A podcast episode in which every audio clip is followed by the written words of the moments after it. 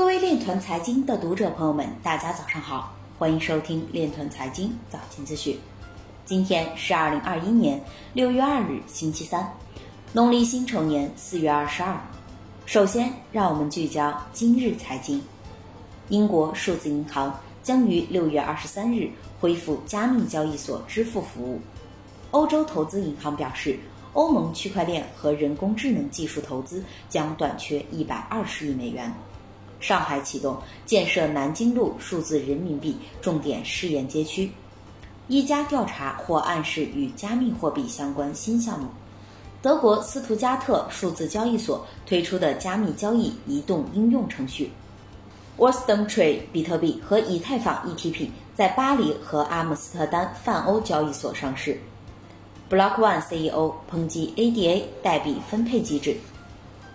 Crypot Art AI 艺术家作品将送拍北京保利二零二一春拍首场 NFT 数字艺术专场。前美国 CFTC 主席表示，USDT 市场下跌可能对加密市场造成灾难性的影响。高盛高管表示，比特币是一种风险资产，并非黄金替代品。今日财经就到这里，下面我们来聊一聊关于区块链的那些事儿。据国家就业网消息。区块链应用操作员国家职业技术技能标准二零二一年版今日起正式发布。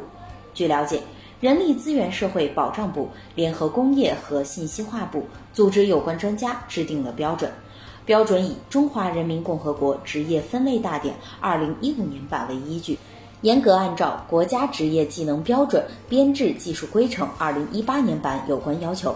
以职业活动为导向，职业技能为核心为指导思想，对区块链应用操作员从业人员的职业活动内容进行规范细致描述，对各等级从业者的技能水平和理论知识水平进行了明确规定。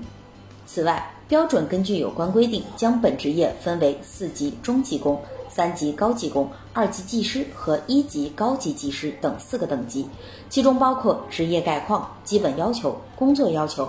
和权重表现四个方面的内容。以上就是今天链团财经早间资讯的全部内容，感谢您的关注与支持，祝您生活愉快，我们明天再见。